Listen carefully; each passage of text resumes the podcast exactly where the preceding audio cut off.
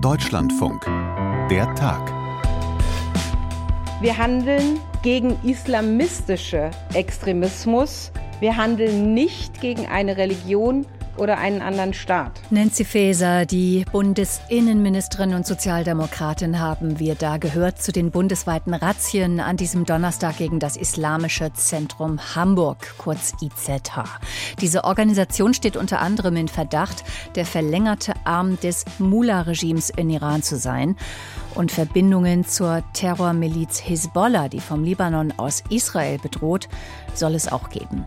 Noch sprechen die Sicherheitsbehörden also von einem Verdachtsfall, aber die Ermittlungen nehmen jetzt Fahrt auf.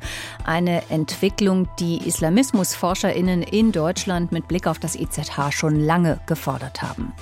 Wer steckt hinter diesem Verein? Wie gefährlich ist er? Und welche Rolle nimmt er ein in der muslimischen Community in Deutschland, die ja breit gefächert ist? Wir fragen gleich den Publizisten und Islamismusexperten Erin Güvecin. Und wir richten den Blick auf den Jemen, wo seit fast zehn Jahren Bürgerkrieg herrscht. Westliche Beobachterinnen und Beobachter sind in letzter Zeit kaum ins Land gereist, weil es viel zu gefährlich ist. Unsere Gesprächspartnerin von der Welthungerhilfe ist aber gerade aus dem Jemen zurück und schildert gleich hier ihre Eindrücke. Das ist der Tag am 16. November 2023. Ich bin Barbara Schmidt-Matern. Moin und herzlich willkommen. Das Islamische Zentrum Hamburg ist Betreiber der Imam Ali Moschee an der Hamburger Außenalster, der sogenannten Blauen Moschee. Der Trägerverein wurde 1953 von iranischen Auswanderern gegründet.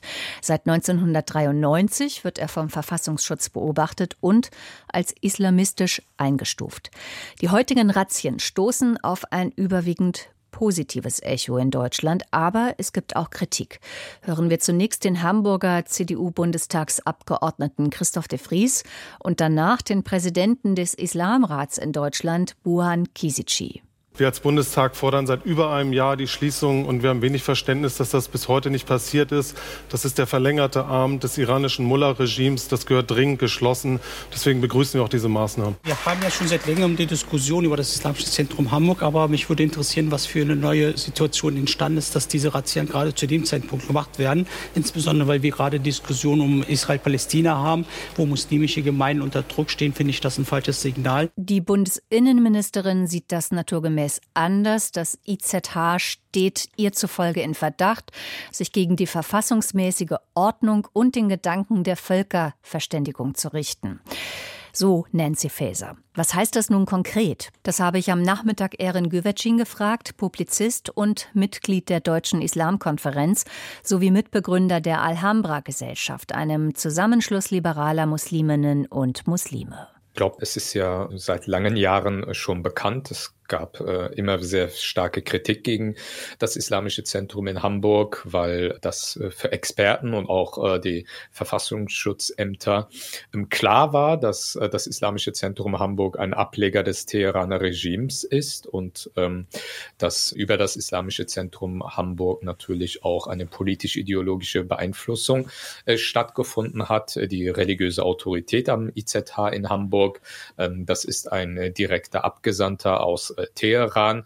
Und lange Jahre war ja auch ähm, das Umfeld des IZH beziehungsweise Akteure innerhalb des IZH auch ähm, Mitorganisator der antisemitischen El-Quds-Demonstration, die wir jedes Jahr in Berlin ja beobachten konnten. Also es gibt sehr viele ähm, Anknüpfungspunkte, wo es eine starke Kritik gab in den letzten Jahren, auch lautstarke Forderungen für ein Verbot des IZH. Äh, von daher kommt jetzt diese Razzia nicht so groß äh, äh, überraschend. Ja, können Sie noch mal auseinander dividieren, was davon ist ähm, auf der Ebene des Verdachts und was ist konkret nachgewiesen von diesen Vorwürfen gegen das IZH? Also ich glaube, dass das IZH natürlich vom Iran kontrolliert ist, vom Teheran aus äh, kontrolliert wird und auch äh, die führenden äh, Funktionäre äh, des Islamischen Zentrums Hamburg auch von Iran abgesandt äh, werden. Das ist äh, ein offenes Geheimnis. Also das stand schon ähm, seit langen Jahren fest und dass da natürlich auch im Umfeld des IZHs immer wieder auch Veranstaltungen gab, die im Sinne der politischen Agenda von Teheran sind. Auch das ist eigentlich bekannt äh, gewesen. Nur fehlte bisher so der politische Wille, glaube ich, da jetzt auch genauer hinzuschauen. Jetzt muss man natürlich abwarten, was diese Razzien äh, für eventuelle Beweismittel dort im Rahmen dieser Razzien sichergestellt werden konnten.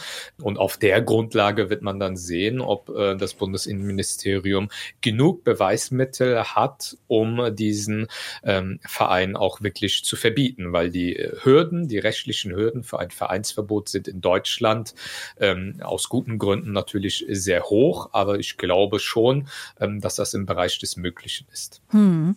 Nun hat die Bundesinnenministerin heute an diesem Donnerstag auch gesagt, die Verfassungsschützer würden davon ausgehen, dass in Kreisen des IZH Israel-Hass feststellbar sei. Ich zitiere das deshalb nochmal so genau, weil wir auch da wieder merken, da ist noch sehr viel Konjunktiv im Spiel. Wie ließe sich dieser Israel-Hass feststellen, beziehungsweise wichtiger noch nachweisen? Ich glaube, im Umfeld des IZHs äh, wird es nicht so schwierig sein, den antisemitischen Hass auf Israel auch ähm, wirklich belegen zu können. Die große Herausforderung, vor der die Sicherheitsbehörden natürlich stehen, ähm, ob man das auch äh, dem IZH als Verein, als Organisation auch zurechnen kann. Und das ist, glaube ich, die spannende Frage, die sich stellt und äh, wo man die Ermittlungen natürlich jetzt abwarten muss. Die Razzien wurden ja gerade mit dem Ziel durch durchgeführt, äh, Beweismittel sicherzustellen. Aber auf der anderen Seite, die Diskussionen rund um das IZH laufen ja schon seit ähm, Monaten, wenn nicht sogar seit Jahren. Und dass dieser Überraschungseffekt dieser Razzia hat sich natürlich ähm, ähm, nicht realisiert, weil äh, die Verantwortlichen im IZH ähm, schon seit langen Monaten, äh, wenn nicht sogar Jahren klar war, dass es zu solchen Razzien kommen könnte, dass es zu einer Verbotsverfügung kommen könnte. Also wenn sie nicht ganz äh, dumm äh, sind, haben sie sicherlich, wenn es Beweismittel gab, diese auch aus dem Weg geräumt. Und da ist die große Frage, ob jetzt äh, noch genug Be Beweismittel sichergestellt werden konnte. Und wenn nicht, glaube ich, ähm, müssen die politischen Verantwortlichen auch Rede und Antwort stellen, warum ähm, äh, man so lange ge damit gewartet hat. Hm. Kommen wir gleich nochmal drauf zu sprechen. Wichtiger Punkt. Das Islamische Zentrum Hamburg, so heißt es in Agenturberichten, das weist bislang alle Vorwürfe, die seit heute erhoben werden, zurück. Können Sie uns noch einmal mehr Einblick geben, was sind das überhaupt für Leute? Wer hat da das Sagen in diesem islamischen Zentrum Hamburg? Ähm, also es gibt den religiösen Oberhaupt im Islamischen Zentrum Hamburg, der ähm, alle paar Jahre ausgetauscht wird und ähm, er kommt von Iran.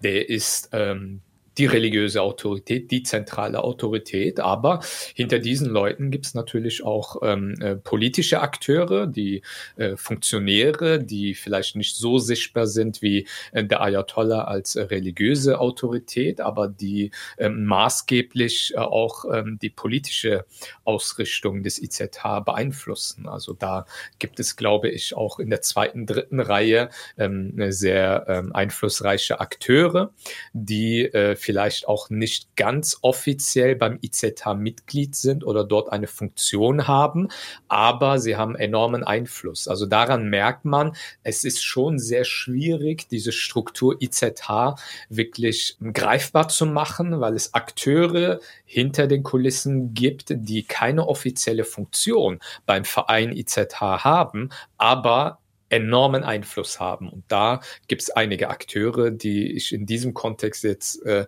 nicht namentlich erwähnen kann, weil sie immer sehr ähm, aggressiv sind, juristisch äh, gegen solche äh, Vorwürfe vorzugehen. Aber das ist den Sicherheitsbehörden bekannt, was das für Akteure sind. Aus Ihren Worten spricht jetzt auf jeden Fall der Eindruck von Intransparenz, was ja auch sonst oft ein Problem ist im Umgang, meinetwegen, wenn äh, Journalistinnen und Journalisten in Deutschland versuchen, mit äh, muslimischen Verbänden ins Gespräch offen zu kommen. Ja. Nun hat der Zentralrat der Muslime, da hatte ich heute noch einmal nachgefragt, äh, ob tatsächlich das Islamische Zentrum Hamburg dort Mitglied ist. Und dann habe ich wenige Minuten jetzt vor uns unserem Gespräch hier am Donnerstagnachmittag ähm, den Hinweis auf die jüngste Pressemitteilung des Zentralrats der Muslime erhalten, dass der Vorstand des Zentralrats beschlossen hat, die Mitgliedschaft des Islamischen Zentrums Hamburg satzungsgemäß auszusetzen. Ganz offensichtlich also eine Reaktion auf die heutige Razzia. Ist das jetzt ein Schritt in die richtige Richtung, dass der ZDMD sagt, wir setzen das erstmal aus? Der sogenannte Zentralrat der Muslime hat es ja in den letzten Jahren immer äh, sehr gut äh, geschafft äh, zu kaschieren, dass das IZH äh, Mitglied im Zentralrat ist. Und ähm, jetzt äh, sind sie natürlich in der Bringschuld. Es gab eine Razzia, es ähm, droht vermutlich vielleicht sogar ein Vereinsverbot. Und ähm, jetzt versucht man sich erst nach politischem Druck, erst nach dem Druck, der jetzt durch diese Razzien natürlich ausgelöst wurde, sich dieses Problems äh, zu entledigen, indem man erstmal kurzfristig die Mitgliedschaft aussetzt und ähm, äh, wie wir auch bei der DMG, das ist die Deutsche Muslimische Gemeinschaft, äh, eine muslimbrudernahe Organisation, da hatten wir ähm, das ähnliche Phänomen, weil das DMG DMIG war, war ebenfalls wie das IZH Gründungsmitglied des Zentralrats äh, der Muslime und erst als es ähm, äh, enormen politischen Druck gab, wurde erst äh, DMG, ähm, die Mitgliedschaft des DMGs im äh, Zentralrat der Muslime ausgesetzt und dann erst nach ein, zwei Jahren wirklich auch äh, von der Mitgliedschaft ausgeschlossen. Das ist halt immer das große Problem, was äh, solche Strukturen, muslimische Verbände wie der Zentralrat ähm, der Muslime haben, indem sie erst nach politischem Druck, erst nach Druck äh, durch Sicherheitsbehörden Konsequenzen ziehen.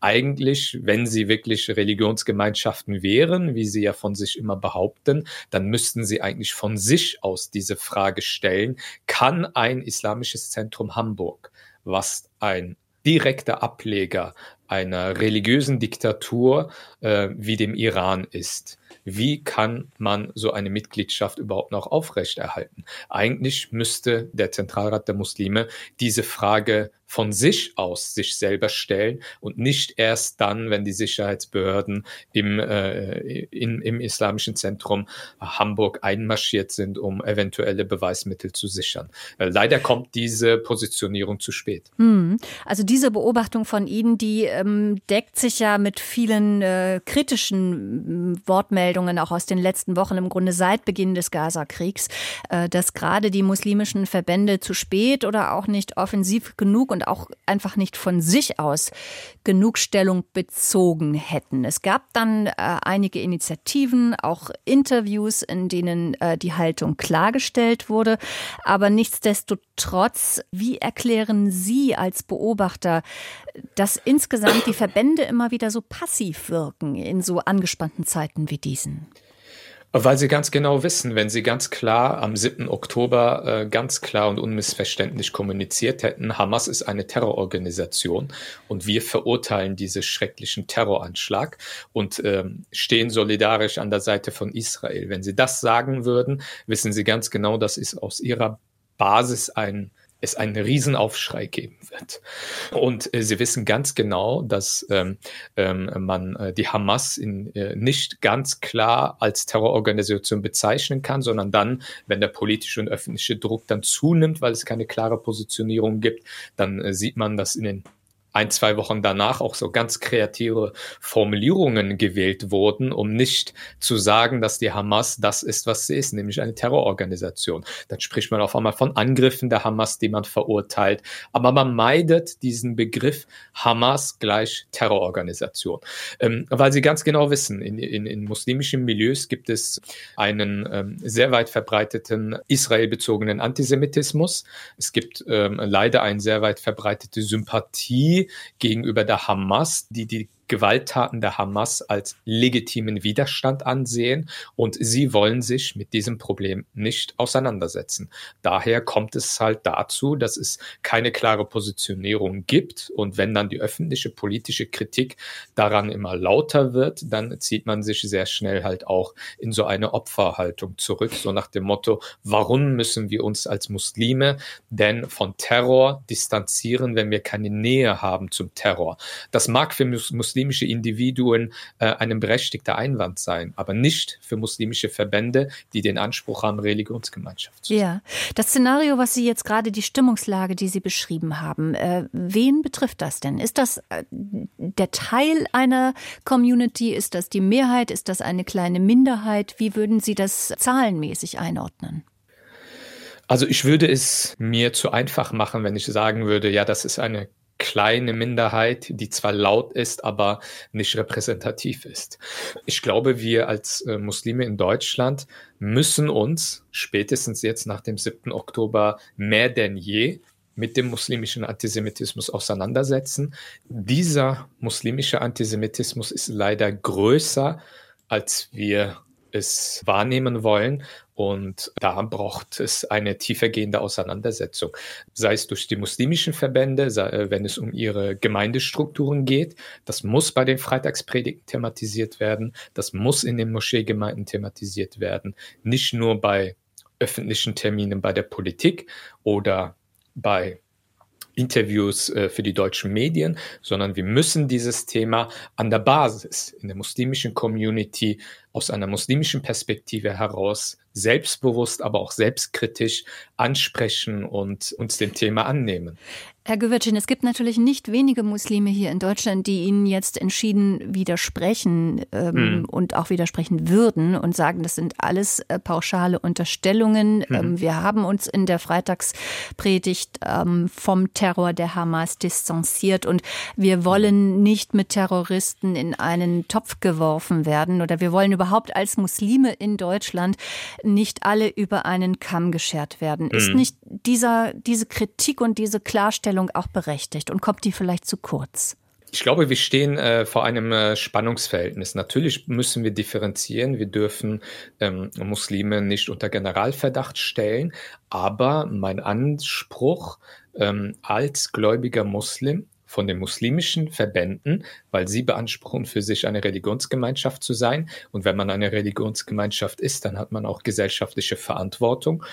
Und die muslimischen Verbände müssen dieser gesellschaftlichen Verantwortung gerecht werden. Es gibt sehr viele islamistische Akteure, gerade in den sozialen Medien, die die aktuelle Situation nutzen, insbesondere junge Muslime mit Desinformation zu manipulieren, zu emotionalisieren, um sie dann wirklich auch für Demonstrationen zu mobilisieren. Herr Güvercin, ich komme noch einmal zurück auf die heutige Razzia beim Islamischen Zentrum Hamburg. Ist das eigentlich Zufall, dass das gerade hm. heute passiert ist? Einen Tag bevor morgen ähm, der türkische Präsident Erdogan zu einem sehr umstrittenen Besuch hier nach Deutschland kommt? Ich glaube eher nicht. Ich glaube, ähm, Erdogans Besuch hat jetzt konkret mit dieser Razzia am Islamischen Zentrum Hamburg eher weniger zu tun, das glaube ich eher nicht.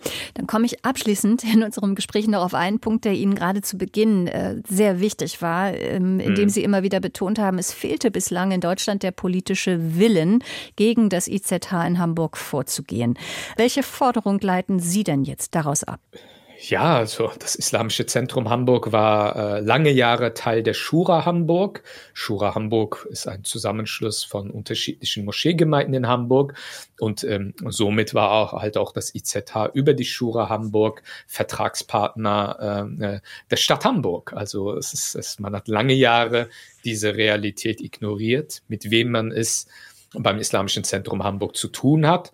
Das äh, wollte man nicht wahrhaben. Also ich hoffe, dass man die richtigen Lehren daraus zieht, die richtigen politischen Lehren und in Zukunft auch mit anderen Strukturen sensibler ist, wenn es darum geht, dass ähm, ausländische Staaten über bestimmte Strukturen in Deutschland einen negativen Einfluss haben auf das gesellschaftliche Zusammenleben ähm, hier in Deutschland. Ähm, bei Putin und Russland sind wir auch sehr, sehr spät aufgewacht und haben ähm, diese Gefahr lange Jahre nicht sehen wollen. Ich hoffe, dass das im islamistischen Bereich, aber auch was staatliche Beeinflussung aus der Türkei anbelangt, dass da ähm, ab jetzt eine andere Sensibilität herrscht und dass man diese Dinge auch stärker wahrnimmt und auch politisch bekämpft, wenn es sein muss.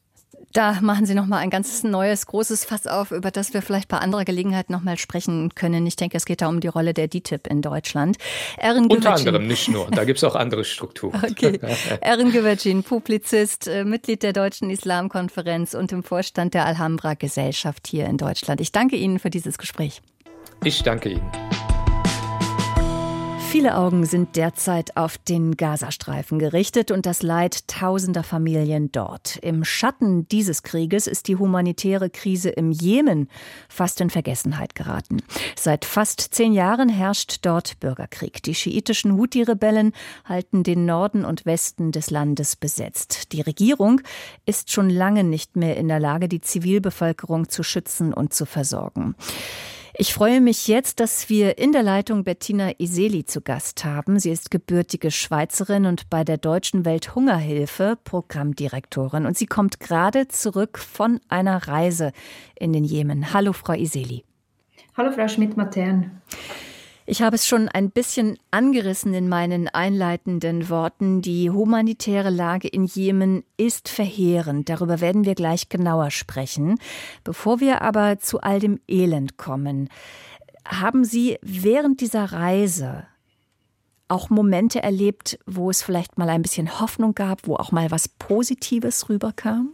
Ja, auf jeden Fall. Und das ist auch wichtig, weil neben dem ganzen Elend sind ja da diese Hoffnungsmomente, wenn man sieht, wie Hilfe, die geleistet wird, was bewirkt, etwas Positives bewirkt, dann kommt da Hoffnung auf. Ähm, da kommt mir das Beispiel in den Sinn, als ich mit einer Frau gesprochen habe in einem Flüchtlingslager. Das war einerseits sehr schwer, aber trotzdem hat sie zeigen können, wie die Wasserversorgung, die jetzt in dem, ähm, in dem Flüchtlingscamp dank der Hilfe zur Verfügung steht, wie das ihr Leben positiv verändert hat, weil sie jetzt Wasser hat, unmittelbar in der Nähe von ihrer Behausung, Wasser zum Trinken, zum Waschen, zum Kochen. Und solche Momente, die geben Hoffnung und zeigen halt auch, wie wichtig es ist, dass wir da dranbleiben und die Aufmerksamkeit weiterhin auch bei den Menschen vor Ort und den positiven Entwicklungen, die trotz allem machbar sind und sichtbar sind, darauf halten. Hm. Dann kommen wir ein bisschen genauer nochmal insgesamt auf die Lage des Landes zu sprechen. Den Bürgerkrieg, den habe ich angesprochen, der ist der Auslöser dieser humanitären Krise. Die Leute haben nicht genug zu essen, die Gesundheitsversorgung ist katastrophal. Wenn wir versuchen, das ein bisschen zu sortieren, was sind aus Ihrer Sicht, nachdem Sie jetzt gerade vor Ort waren, denn die drängendsten Probleme? Also die Ernährungslage bleibt für ungefähr vier Millionen Menschen in diesem Land nach wie vor die dringendste Frage. Also vier Millionen Menschen sind unmittelbar, sie stehen so ein bisschen in einer Krisensituation, sind auf Nothilfe auf jeden Fall angewiesen, auf Nahrungsmittelverteilungen angewiesen. Aber auch die Wasserversorgung, ein Riesenthema, teilweise vom Krieg zerstört, teilweise funktionieren zum Beispiel Pumpen von den Tiefbohrbrunnen nicht mehr, weil äh, die, die, die, Stromversorgung für die Pumpe nicht funktioniert. Ähm, auch die Gesundheitsversorgung. Ähm, der Staat kann die Gesundheitsversorgung im Prinzip nicht mehr alleine aufrechterhalten. Aber auch das Schulsystem, die Lehrer haben und Lehrerinnen sehr tiefe Löhne, so dass oft Kinder auch gar nicht zur Schule gehen können, weil äh, die Schule nicht mehr funktioniert. Und das alles in der Kombination führt dazu, dass für viele Menschen, also zwei Drittel, so die Zahlen von Anfang des Jahres der UNO-Organisation auf humanitäre Hilfe angewiesen sind. Also kann ich mir das so vorstellen, dass im Grunde das äh, gesamte öffentliche Leben, die auch die staatliche Daseinsvorsorge, dass das im ganzen Land mehr oder weniger zusammengebrochen ist durch den Bürgerkrieg. Ja, mehr oder weniger zusammengebrochen, beziehungsweise sehr fragmentiert auch ist. Also die Houthi-Rebellen kontrollieren die Hauptstadt, den Norden. Die Regierung ist im Süden, aber auch nicht geeint. Das ist eine Koalitionsregierung, die sich oft nicht einig ist, wo die Reise hingeht. Das äußert sich zum Beispiel für uns in der humanitären Hilfe dadurch, dass wenn wir eine Bewilligung von einer Behörde haben, die zum Beispiel von einer anderen nicht akzeptiert wird, und das führt dann dazu, plus, dass die Mittel einfach nicht vorhanden sind, dass eben internationale Hilfe durch UN-Organisationen und internationale Hilfsorganisationen ähm, einen wichtigen Beitrag leisten, um diese Grundversorgung überhaupt am Leben zu halten. Wo gelingt denn die Kooperation besser? Wer ist williger, wenigstens ein Minimum an humanitärer Versorgung zu gewährleisten? Sind das eher die Rebellen oder eher die Regierung?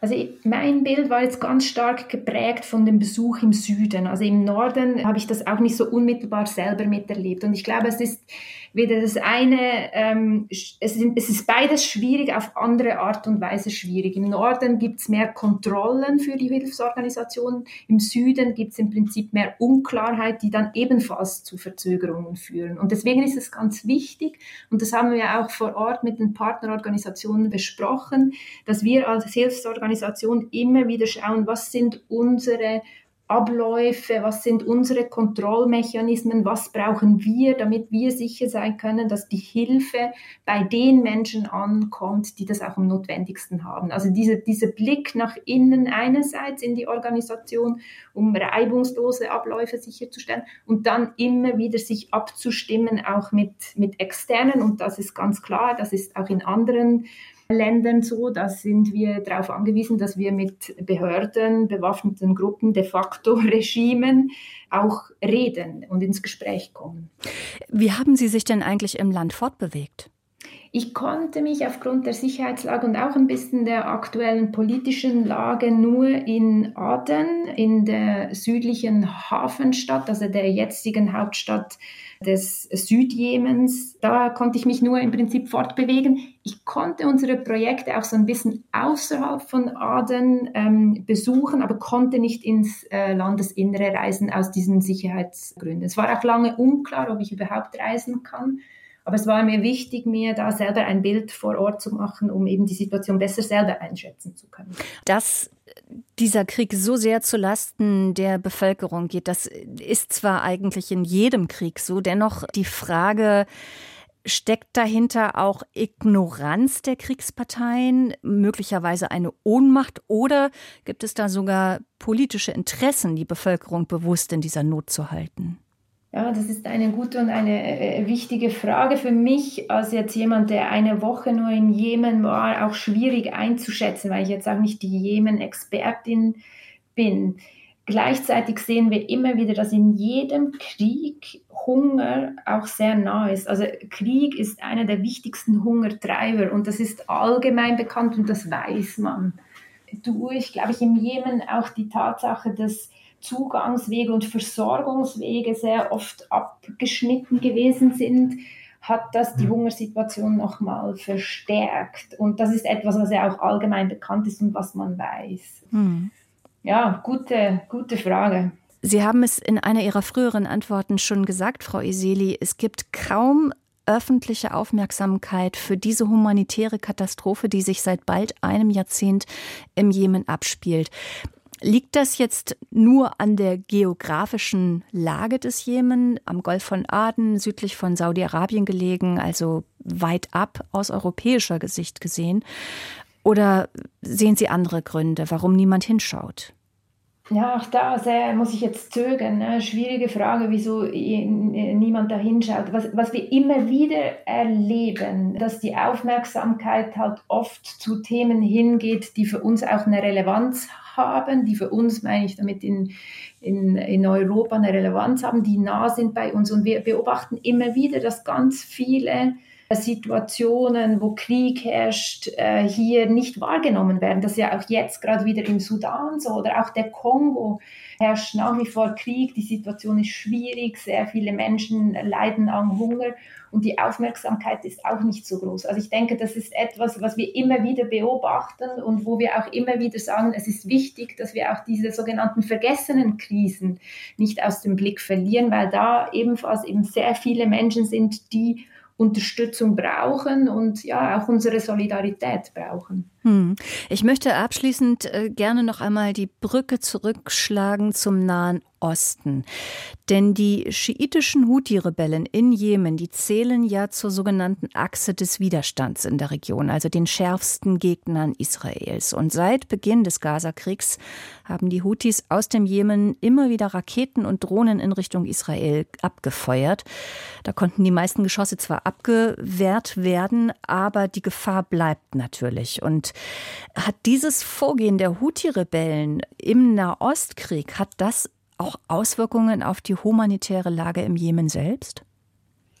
Also nicht unmittelbar, weil die humanitäre Hilfe im Jemen war auch vorher schon sehr, sehr schwierig, wie wir ja vorhin auch ähm, besprochen haben. Und dadurch hat sich das jetzt nicht noch zusätzlich zugespitzt. Was das bedeutet für die Dynamik eines Krieges beziehungsweise eines möglichen Friedensprozesses in Jemen, das bleibt jetzt noch abzuwarten und das muss man sehen, wie sich das weiterentwickelt. Da, das ist überhaupt noch ein, ein Schlussstichwort. Ist überhaupt absehbar jetzt nach dieser Reise, die Sie gemacht haben? Sehen Sie irgendwo einen Funken Hoffnung, dass irgendwann wieder Frieden herrschen kann in Jemen? Ja, ich denke, wenn ich sehe, wie auf diesen Gemeindeebenen, auf die die Menschen wirklich für eine bessere Zukunft sich einsetzen, auch aufeinander zugehen und ja, Perspektiven für sich entwickeln wollen, dann denke ich, ist das eine gute Grundlage, wo ja, wo Frieden dann vielleicht auch wieder aufblühen kann, im Wissen, dass das natürlich auch Dialog auf einer nationalen Ebene zwischen den verschiedenen Parteien und auf einer regionalen Ebene brauchen würde. Bettina Iseli, Programmdirektorin bei der Deutschen Welthungerhilfe und gerade zurückgekehrt von einer Reise in den Jemen, wo seit fast zehn Jahren Bürgerkrieg herrscht. Danke, dass Sie Ihre Eindrücke und Ihre Analyse mit uns geteilt haben. Alles Gute für Sie. Ganz herzlichen Dank von meiner Seite. Das war der Tag heute im Podcast Der Tag. Die Redaktion hatte Tom Funke. Mein Name ist Barbara Schmidt-Matern. Wie immer freuen wir uns über Feedback aller Art an der Tag at deutschlandfunk.de. Danke fürs Zuhören und bis bald. Tschüss.